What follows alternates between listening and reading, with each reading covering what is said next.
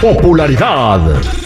Lo más destacado del momento en las redes sociales. Esto es What's Trending.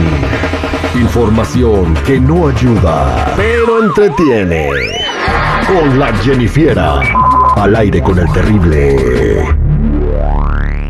Estamos de regreso al aire con el terrible millón pasadito con la Jennifiera que nos va a platicar lo que está en tendencia el día de hoy. Jennifiera, buen día, ¿cómo andamos? Muy buenos días muchachos, aquí al millón y pasadito, vámonos recio. Y es que hoy, chicos, viernes 31 de marzo, es aniversario luctuoso de Selena Quintanilla. Se cumplen ya 28 años de su partida. Viven momentos de terror en Texas cuando Selena fue baleada en la espalda. La asesina con dos disparos apagó una estrella.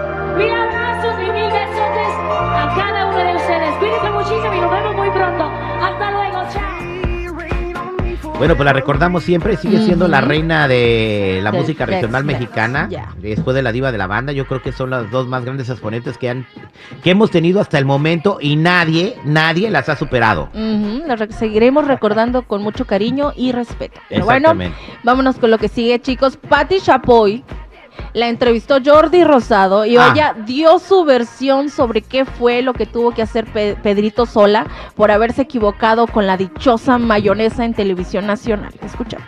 No, no te van a correr, le digo, pero te va a doler la cartera, porque tienes que pagar la mención. Y pagó la mención. ¿Así la pagó? Sí, claro.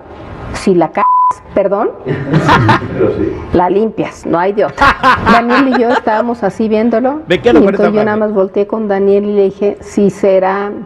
Y Daniel, pues sí, pues fue. Pedro lloró, se arrepintió. Ay, pobre. Tómala. Es como si a mí me dicen, este, anuncia una particular marca de carro y, Ujú. y- y luego le- me pongo a leer el comercial diciendo la otra, ¿no? Ándale, como diría el Ferras, o la bebes o la derramas. Sí, que es que estaba anu- anunciando, él tenía que anunciar Hellmans, ¿verdad? Sí, y dijo, Mayor- Y McCormick. mayonesa McCormick. Que luego, ay, no, no, no, no, no, no, Hellmans, Hellmans. Épico momento de televisión. ¿Verdad que sí? Histórico. Ay, chicos, pero otra cosa que está muy épica y que está en las redes sociales que anda rondando, y es que los usuarios están diciendo que Peso Pluma es la reencarnación de Valentín Elizalde. Esto dicen que supuestamente por el parecido físico que tienen las pues los artistas de ellos dos y ciertas Y coincidencias. cantan igualito, ¿no? Coincidencias, imagínense esta coincidencia, ¿eh?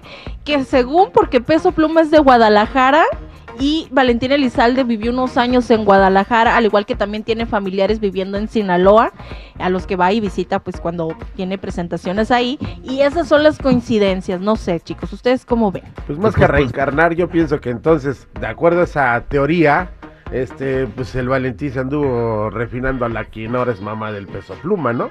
Porque reencarnar, digo, no. Pudiera ser su hijo. Pues no Pues, sabemos, sí, no, no, estamos no. especulando cosas que no son. En lo que sí Lo te que- puedo lo decir que es que tienen un parecido increíble en la sonrisa.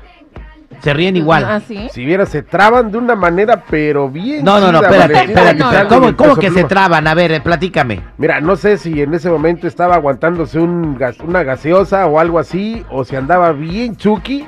Pero la foto que yo estoy viendo del, del peso pluma, yo así llegué a ver algunas veces al, al Valentín, ¿eh?